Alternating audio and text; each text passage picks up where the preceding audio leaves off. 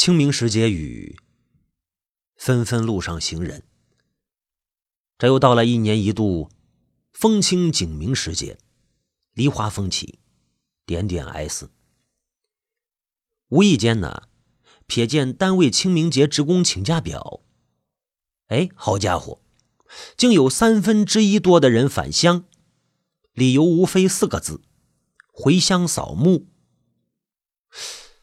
有的是跨市，有的跨省，有的高铁，有的打飞的。完再看新闻，清明被国家定为法定假日之后啊，旅客输送量年均增长百分之十以上，航空公司竟然是一票难求。千里迢迢匆匆赶路，原来除了纷纷春雨，还有纷纷归人。记得年幼的时候啊。每逢清明，爷爷都要带上我们几个小孩去扫墓。山野草径中的坟茔里，葬着爷爷的爷爷、爷爷的父母。虽然我们素未谋面，小时候爷爷都带着我们去扫墓。而那个时候呢，我们总是能碰到大伯，两家亲人的坟茔紧挨着，不是大伯，是达伯。到达的达达伯，达伯是家中独子，早年赴外省高校任教，娶妻生子，事业有成。十多年前呢，父母双亡之后，他基本上不回乡过年了，唯独是每年清明，不远千里，总得返乡。虽然他也已经是步履蹒跚，双鬓斑白。去年个清明呢？我返乡给爷爷扫墓，又碰到了达伯，我就颇有疑惑。哎，您年纪也大了，为什么每年还要坚持回乡扫墓呢？侄子，达伯站在他父母的坟前，跟我说：“人这一辈子呀，只有站在这里，才知道自己从何而来，将向何处。”电影《寻梦环游记》里说呀，人的一生会死亡三次。人的一生会死亡三次，第一次是断气的那一刻，从生物学角度来说死亡；第二次是举行葬礼的时候，这一刻你的身份将会在这个世界上抹除；第三次死亡。是这个世界上最后一个记得你的人死亡，这一刻将是真正的死亡，从此不会有人知道你来过这个世界。最后一个记得你的人也死亡了。扫墓途中呢，爷爷是肩扛锄头，手拎祭品，边走边讲祖辈的陈年往事。他们如何来到这个山村？如何遭遇乱世如麻？如何尝遍人世苦楚？如何艰辛创业起家？如何不幸离开人世？年年讲，年年讲，年年重复，一遍一遍，永不厌烦。冬去春来，草木阴生。待到砍枝除草，翻沟培土。隐没在山林间的旧坟顿然一新。此时呢，也以极其神圣的表情摆上祭品，铺上麻纸，点燃纸钱，引导我们相继跪拜，口中念叨着请祖先保佑之类的话。末了呢，还会燃一挂鞭，鞭炮，大山深处纸烟四起，鞭炮声是此起彼伏。那正是。清明几处有新烟，满坡哀思与尘埃。因为与这些坟里的祖辈呢并不相识啊，小孩子们自然谈不上有感情，也没有什么哀愁，反倒因为这种肃穆庄严的满满的仪式感呢，觉得好玩新奇、兴奋。每次扫墓归来，爷爷总是要意味深长的叮嘱我们：“啊，我讲的这些个古啊，你们要牢牢记在心里啊。而我们那时候呢，总是似懂非懂的点点头。当《寻梦环游记》那部电影的主题曲响起的时候，我想起了当年爷爷叮嘱的话语，男儿泪竟然夺眶而出。如今呢，爷爷早已经作古，他讲的那些古，我也早已经忘却，唯有和爷爷生活的点滴，竟然恍如昨日。我是谁？从哪儿来，到哪儿去？这是哲学的三大终极之问。从哪儿来？经历着影种墨染，你便会追寻到这个答案。你从哪儿来？你来自父母，父母来自祖父母，祖祖辈辈总会有根，总归有缘，开枝散叶。枝再繁，叶再茂，扎向大地的根只有一处。这就是融入血脉之中的眷念，是我们的来处。父母在，人生尚有来处；父母去，人生只剩归途。这样的季节呢，总会牵动几许思念，几许哀愁。你会不由自主的想起很多人，很多事，可能也只是几声离别时的切切虫鸣，一缕农家黄昏的袅袅炊烟，半点夜深幽梦里的宛然音容。生者寻根，叶落归根，有人烟处必有血脉传承。难怪有人说呀，这清明节就是中国的感恩节。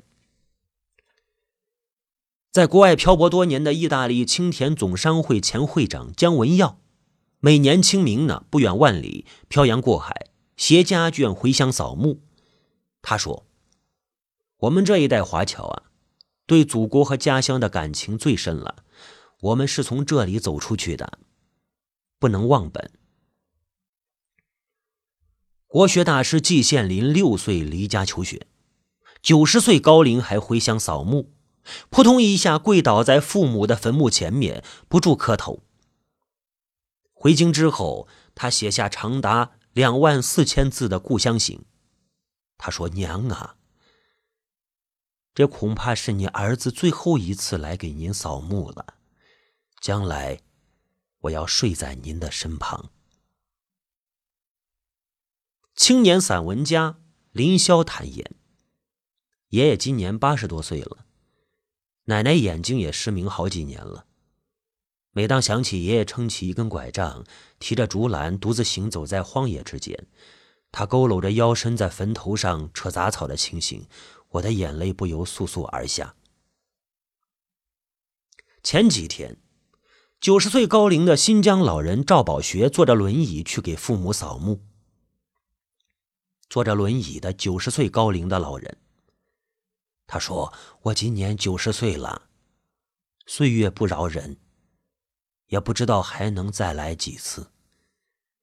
来一次就少一次了。”老人伸手摸了摸墓碑，低声说着：“爸妈，儿子来看你们了。”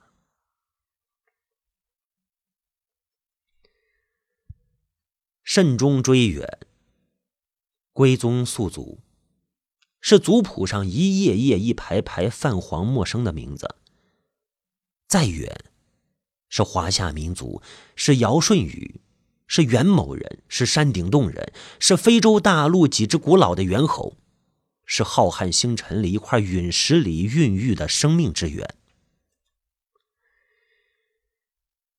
到哪儿去？静立影种默然，你同样会得到答案。草长莺飞，清明有雨，万物灵长，有生有死。唐伯虎在《桃花庵歌》里说道：“世人笑我太疯癫，我笑他人看不穿。不见武陵豪杰墓，无花无酒锄作田。在《红楼梦》好了歌里也唱道：“古今将相今何在？荒冢一堆草没了。”不管是谁，多么伟大，这世间终将忘记你的存在。风雨梨花寒食过，几家坟上子孙来。前不见古人，后不见来者，念天地之悠悠，独怆然而地下。这样一想，很多事自可淡然、豁然、悠然、乐然、坦然。清明时节，教我做人。清洁、清廉、清净，无非一个清白；明事、明理、明法，无非一个明白。清白明白之人，自有清风拂面涤心，自有明月皎洁般的真善美。红尘滚滚，功名利禄，如果你过于执着，拿不起，放不下。为权、为钱、为名、为情黯然神伤，不妨清明时分去扫扫墓，那里自有另一种答案，让你心如止水，超然物外，清爽做人，清白做事，足矣。岂能事事如意？但求无愧于心。我是谁？当你明白了从哪儿来到哪儿去，我是谁，似已豁然开朗。花开花落，云卷云舒。你是人子，人女；你是人父，人母；你是人夫，人妻；你是华夏血脉，你是人类赤子。难怪有人说，清明祭祖，彰显的是一种血脉的传承和责任。来到这世间，你安身立命，拥有自己的角色，承担相应的责任。说要珍惜和父母子女的缘分。所谓父女母子一场，只不过意味着你和他的缘分就是今生今世不断的在目送他的背影渐行渐远。有些人漂泊在外。记得常回家看一看。父母之年，不可不知也。一则以喜，一则以惧。要珍惜夫妻之情。君埋泉下泥销骨，我寄人间雪满头。要珍惜身体、时光和朋友，惜缘惜福，知敬畏，懂感恩。人生有酒须当醉。一滴何曾到九泉？